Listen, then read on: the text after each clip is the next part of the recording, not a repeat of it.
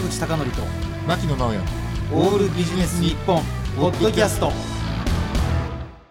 坂口孝則と牧野直哉のオールビジネス日本。本日のゲストは来ましたよ牧野さん。はい来ましたね。初めての種類の職業の方をお呼びしてます、はい。イケメン評論家の沖直美さんです。よろしくお願いします。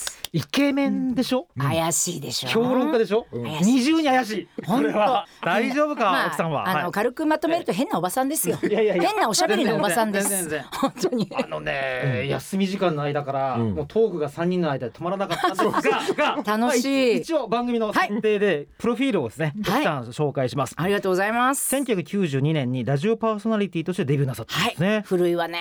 いやいやいやで FM 東京かと思ったんですが東京 FM やはい。ラジオ日本などでパーソナリティとして、まあ、ご活動の傍ら、はい。これがすごい。イケメン好きが高じて、はい。2004年から毎年沖直美のいい男祭りを主催ややっております。言ったもん勝ちで。来ましたね、はい。い、い男祭り。これは後でちょっとじっくり深掘りしていきたいんですが。ちょっと大人のいい男祭りの時出てくださいよ二人も。いやいやだから大人の。俺思ったんですけどね、うん。これ17年前じゃないですか、うん。17年前7年前から我々はずっとイケメン認定されていないということですよそうですね。いやいやいやでも一応ね一応ね、はい。タレントさんが多くって本当に売れる前の斉藤工さんとか白田優さんとか、はいはい。宮野真守さんとかに目を勝手につけさせていただいて、はい。お呼びしてイベントやる、まあ、タレントでも最近なんですこう評論家の方もすごい素敵な方多いななんて思い始めて。えっと、現在はイケメン評論家として、はい。イケメンイベントの企画、はい。でこれすごいですね。キャスティング？はい。でオーディションの審査員雑誌コラムなど幅広くご活動中なんですが、はいやっぱり今気になったのは斉藤匠さんの話で、はい。え全くこう名前が売れる前からそうですね。だから2004年ら、からで、うん。でねその頃に初めて今の2.5次元舞台はいはい。例えばテニスの王子様とか、うん。そういう舞台が初めて始まった年なんですけれども、で私やっぱそれ見に行ってたんですね。でそこでキラキラした方がいっぱいいて、うん。で本当にダメ元で企画書をいろんなその舞台俳優さんの中に送って、まだだからテレビ出る前の方たち。そしたらもう出てくださって、そっからあれよあれよという間にみんな売れてったんでもう私が勝手にもうイケメンの登竜門だこのイベントは勝手に言ってるんですけど、い。やあのね奥さんねあのマレーシアにはい。ある団体があって、はい。その団体が偉人をこう決めるっていうところなんですけど、うん。全く受け取ってもくれないにもかかわらず一番目にねオバマさんとかに出してるんですよ。で出してるとあの受賞したって履歴だけ残るじゃん。あそしたらみんながすげえ勘違いして ここの団体すげえってなって箔がついたって話があるんですけど。本当に出てるからね。あそうそうそう。実際出てるそう白田優君はその沖縄の新男祭り出た後にすぐルーキーズが決まったりうん。斉藤匠さんも、えっと、その後にラジカルっていう朝の番組が決まったりあと仮面ライダーに決まったとかめちゃイケの淳君なんかは、うん。すぐ後めちゃイケに決まったりとかしてるから。えー今名前が出た中ですごいちょっと不思議だったのが、はイケメンのジャンルがいろいろありますよ。そうなんです。よゆりかごから墓場までゆりかごから墓場。墓場ってイケメンなのかちょっと別として、からなんかね、うん。あの女の子って例えば塩顔っぽいさっぱりした顔が好きな女の子もいればなんていうのかな目鼻立ちが濃いあの男を好きな子もいれば背の高い男の人を好きな人もいれば子犬系を好きな人もいれば声優っぽい人を好きな人もいれば韓流っぽい人を好きな人もいて、みんな好みが違うじゃないですか、はいはい。まあ、お二人もいろんな美人のタイプお好きだと思うんですけど、はいだから誰かに刺さるよああれうに僕が好きなのは妻だけですけど。おい。ありましたっけ？聞いた聞いた。そうそう。もう一回言おうかな。妻だけなんですが、はい。妻うん。あいやいや。いいな。えその中で、はい。い、ろんな好みが奥さんの中で分かれてるってことですか？っていうかまあ,、うん。あの誰かに刺さるようにだからよくモームスとか AKB さんも誰かがタイプになるように多分、うんうん。ファンの方が誰かにはまれるようになってると思うんですよ、うん。そういう形で大体10人ぐらいキャスティングさせてもらうんで誰かがあのお客様の誰かに刺さるようにななればいいなと思って。その具体的にイベントではどういうことなさるか？はい、あのこれも勝手に沖縄美とイケメンたちの恋のから騒ぎって言ってたんですけども 大丈夫かなそれは？地上波に実際出てる人が。そうですあの、まあ、あのもう終わっちゃはい番組終わっちゃったんですけども、例えば私が MC でイケメンたち、まあ、8人ぐらいから10人ぐらいいましてアンケートを前もって取っといてでまあアンケートに沿ってこう話をしていくみたいな。えー、でもえそれじゃあ客入れのイベントって、そうですね。まあ、まさに今は難しいかもわからないん今ですけれど。だからもうねできないです。もう去年からや,、うんやれてなくて、うん。寂しいんですけども。いやこれまで人生ではい。話した瞬間にキャーっていうのが来たことないんですけどそれはあれですか？話すたびにキャー話すたびにキャー話すたびにキャー。そうそうそうそううすイケメンがすごいのは、うん。そこまで面白いことは言わなくてもですよ、はい。ちょっとポリポリしたぐらいでも「可愛いとか何でもありですよ。うわーそれ差別撤廃に動きましょうよそれそれはダメでしょ。でもそれは美人もそうなんだもん。美人もそうですかね、うん。あなんか落としたりとか。で拾そうそうそう。う拾うだけでキャーとかねあそれは別の意味か反対 に なんかイケメンさん。ってもうイケメンだねとかかっこいいねって言われてもちっとも喜ばないんですよ。もう言われ慣れてるから。だから反対になんかちょっと病院このまま行っちゃうみたいなちょっと落とすような言い方をしたり頭筋肉なんじゃないのみたいな、はいはい。ちょっとおバカだねぐらいのことを言った方がイケメンさんは喜びます。なるほどね。今ね、ねうん。言われて気づいたんですけど、うイケメンだったらいろいろこう渋い俳優とか、い。い、ろんな道があるけれど、うん。女優さんって比較的こうねピーク時があるって思われてますけど、イケメンを最初の段階からこうすくい上げたら、うん。奥さんとのつながりってもう20年30年って、まあでも皆さん旅立ってて、うん。あのギャラの桁も変わり、二度といい男祭りには出ていただけませんけども売れちゃったら。えこれはあのカット覚悟で聞くんですが、最初はもう本当に手弁当で出てくれる。そうですね。本当にお車代でお願いして、あー。でもちろん出てくださらない方もいるしただ、まあ、宣伝になるよ。例えば舞台の前に出てくださったりとか、うん。決まった映画の前に出てくださるとかそういう形でお願いしたたんですけどもやっぱりそのありがたいことに白田優さんだったり斎藤工さんが出ましたって私もやらしく「いい男祭りあの俳優も出たあのいい男祭り」なんて言って、あの書き始めたらやっぱりそれを見て最近はプロダクションの方から「いい男祭り出れませんか?」って、やっとですね。でもね今度25回目なんですけど、はいはい。20回目ぐらいからですかねやっと知名なんとなく分かってもらえてたのって。それまでは誰も知らなかったです。先生、はい。質問があります。はい坂口くん。あの拾ってくるって表現正しくないとしたら、まあ探し出される、はい。成功する成功しないってなんか違いがあるんでしょうか？えっとでもね、うん。本当に分からなくて、これもなんかあの言い方変なんですけれどもなんかねブレイクへの道ってやっぱりあってそれはまあ事務所さんとかとも本当に一体ってことなんですけれどもやっぱりね「仮面ライダー」をやって。うん。で朝ドラの相手役とかイケメン枠に入った方は間違いなくずっとブレイクしなるますね。ほど。ね、はい。これ言いづらいんですけど昭和ライダーとかだったら、はい。まあ、藤岡弘かっこはい天さんとか、はい、まあ、いわゆるちょっとズバリのイケメンじゃなかったんですが、はい。今はね平成に入ったそうらなんです、ね。あの2世代を取り込もうっていう動きがあって、変身する前はお母さんのファン、うん。変身した後は息子とか娘ってということはもうでマーケティングに我々は載せられているといそうなんです。だから2世代で、はいあの仮面ライダーとかいうレンジャーものは楽しめるようになってるんです。だからお母さんもサイン会行くんですよ。ちなみに沖さん、はい。平成ライダーで誰か一人か二人選ぶとしたら誰がいいですか？私ねライダーっていうかね恐竜ジャーおおっていうね恐竜者知ってますよ。恐竜ジャーが大好きでした、はいはい。であんまり大好きで、うん。恐竜ジャーのブラックやってた男の子は、実際に大好き大好きってコラムを書いてたら出ていただきました。いい男祭りに斉藤職権内容じゃないんですかこれ。ちょっと私も言ってみるもんだと思ってあのその ええ。恐竜ジャーで私はブラックが大好きです、うんうんここがこういうところがいいです。だから早起きも三問の得だねみたいな話をしてたらそれを聞いたマネージャーさんがあの斉藤俊介君って方をですねブッキングさせていただくの。沖さん面白いな。僕ね絶対こういう質問したらい。一番ベタな竹内涼真さんとか佐藤健さんあたりを出出してくるのかなと思ったらこの場に及んでも職権乱用しようとしてるそう奥さんは。それもしかもあまり皆さんがまだ馴染みがないないないでですね。そうか、すごいうん。な。だからそのなんかもう好きこそものの上手なれじゃないですけどね。イケメンが好きすぎていろんな番組にも出ていらっしゃいますけど、そうですね。有名有名？代表的なところで言うと踊るさんま御殿か。そうですね。さんまさんの番組あとその、はい。最近ちょっと「ほんまでっかテレビ」っていうのはいや2回ぐらい続けてえ出させていただいたんですけどそれはイケメンに出会うスポットをお教えしたり。え どこどこどこどこどこどこ。私はそれ番組もオンエアされたからですけど、永田町のエクセルシオールカフェって言いました。ああそこで分母がでかいわけ。信号渡ったところ。そうそうあのもう駅の真上のね、永田町のエクセルシオール、三菱東京 UFJ の。そうそうそうですそうです、あ ATM がある隣。お客様もかっこいいけど、い。まず店員がイケメンなの。運がいい時はマジっすか？100そう180センチぐらいのイケメンが3人レジに並んだりするんですよ。絶対役者だろうって思って、はいはい。あのいろいろ調べていくと大学が近くに多いんですよ永田町って。例えば青山学院があったり四谷の方には上智があったり。あとは中央大学。そうなんですよ、ね。だからうん。大学の子がアルバイトにも来やすいしそしてお客様もこうそれもゆりかごから墓場までじゃないんですけども、昼の3時ぐらいからは銀行の頭取みたいな偉い感じの親父さんがな親父イケメンっていうんですかね、うんうんうん。そういう方がお茶飲みに来てでそう大人イケメンが。それで、えっと、昼とかはサンドイッチ食べに営業イケメンが来るとかなるほど。一日座って見ちゃいましたよ。人の流れを。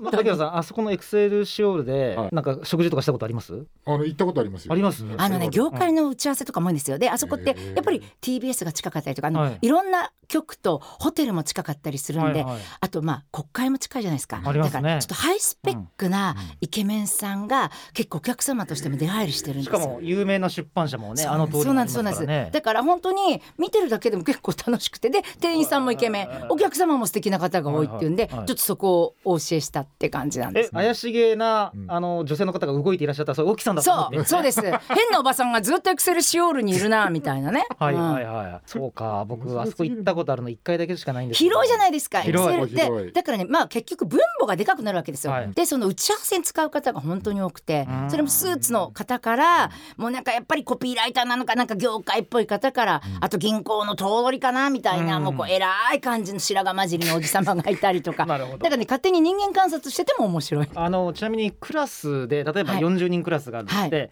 まあ男性が20人ですよね、まあ一人はかっこいい子いるじゃないですか、でスターというか芸能界にデビューしようと思ったら多分1学年で一人ぐらいそうですね。まあ芸能人としてデビューするとそうだけど、はい。うん普通に女の子にモテるなら雰囲気イケメンで十分なんです。また出ました、うん。雰囲気イケメン。新しい言葉が出ました、本はい。当のイケメンよりもはちょっと雰囲気、まあこれ誰とは言えないけど芸能界でもはい。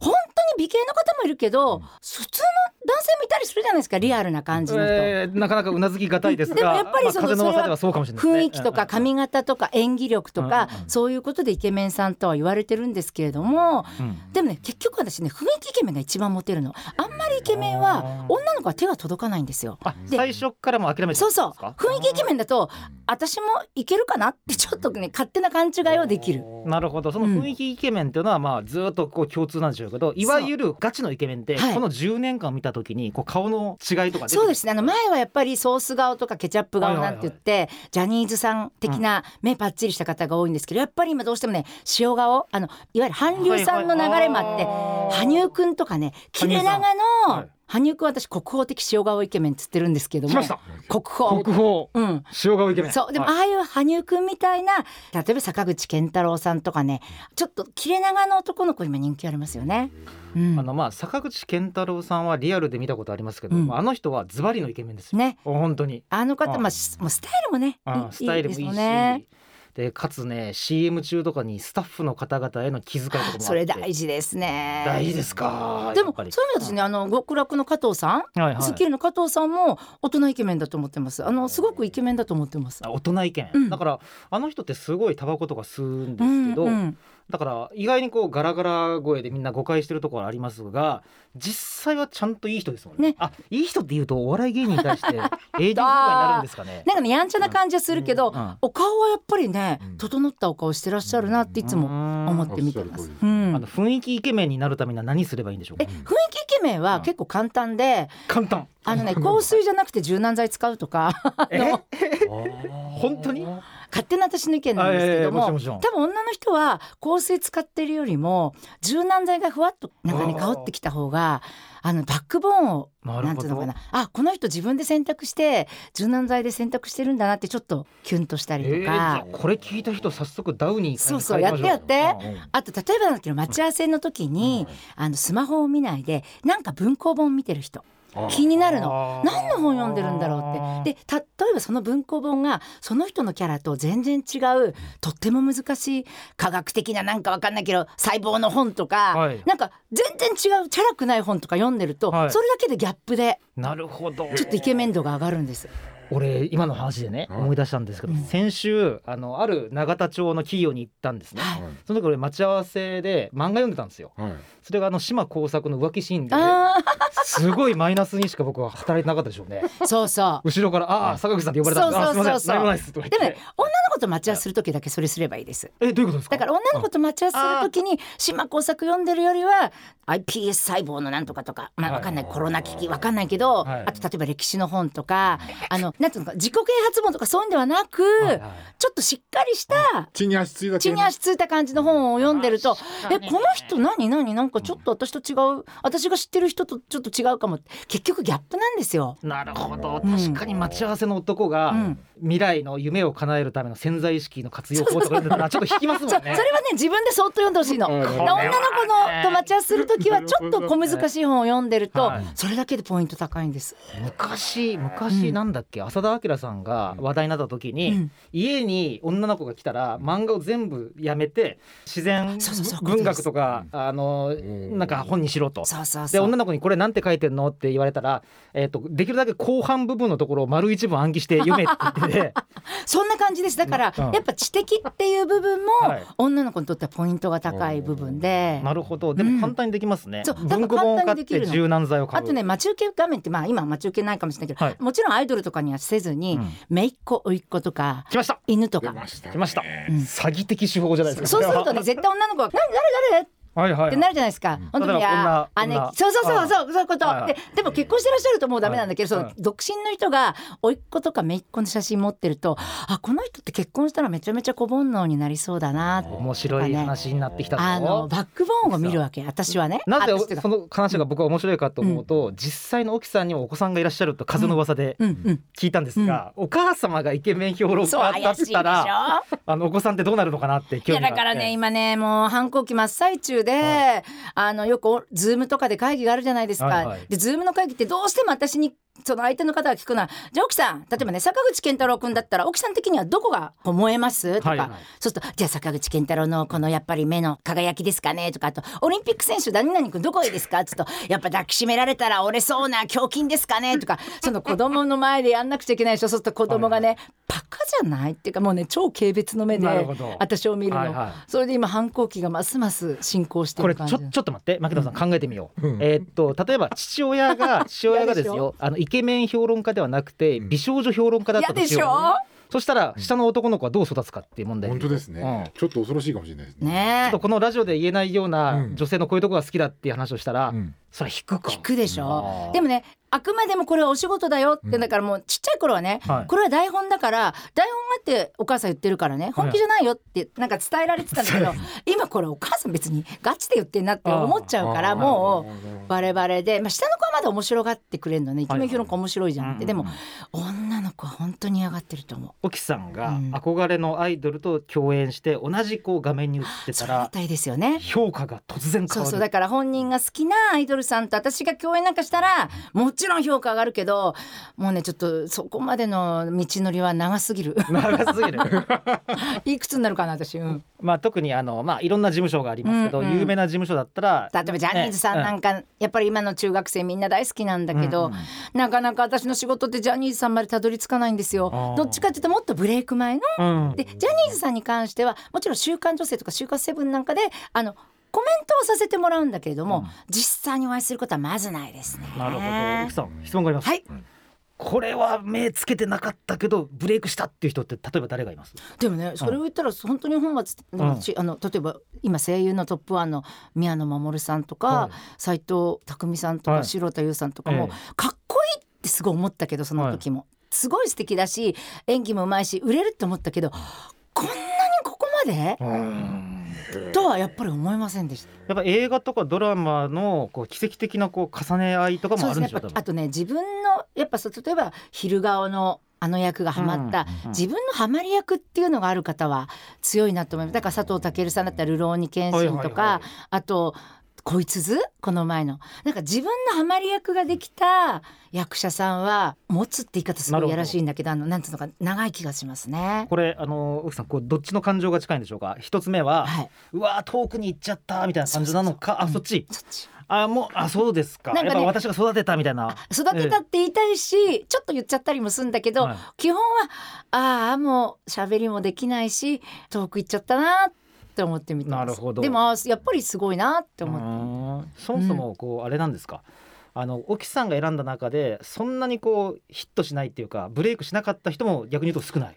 えでもねやっぱり何人かいらっしゃいます。あのお辞めになっちゃった方もいらっしゃるしやっぱりその芸能界って競争が激しいあので。そっちのか。俺てっきりファンに手出したとかそういう意味かとあ違う違うそうじゃないですよ、皆さん本当にあの、は他の仕事をするっていうんで、あのついこの前もねやっぱずっと2.5次元で活躍していた方が30を機に辞めますってコメント出されましたけどやっぱり30って男性にとっては一つの転機みたいで、そうですね。うん。あのプロ野球選手からこの前外資系に転職したって人がうん。ヤフーニュースになってましたけど、なってましたね。うんまあああいうのってニュースになるということは逆に言うと珍しいわけで。そうですそうですだから人知れずじゃないですけども、私はもちろん知ってるけどあまた辞めちゃったんだなって思う方はいっぱいいます。なるほどうんじゃあ次週はそうですね。奥。さんのイケメンストックからまた何人か教えていただきながら、うん。怪しいねはいはいまだまだまだまだお伺いしたいことがありますので、はい。来週もご出演いただけますでしょうか？あお願いします。はい。イケメン評論家の沖直美さんでした。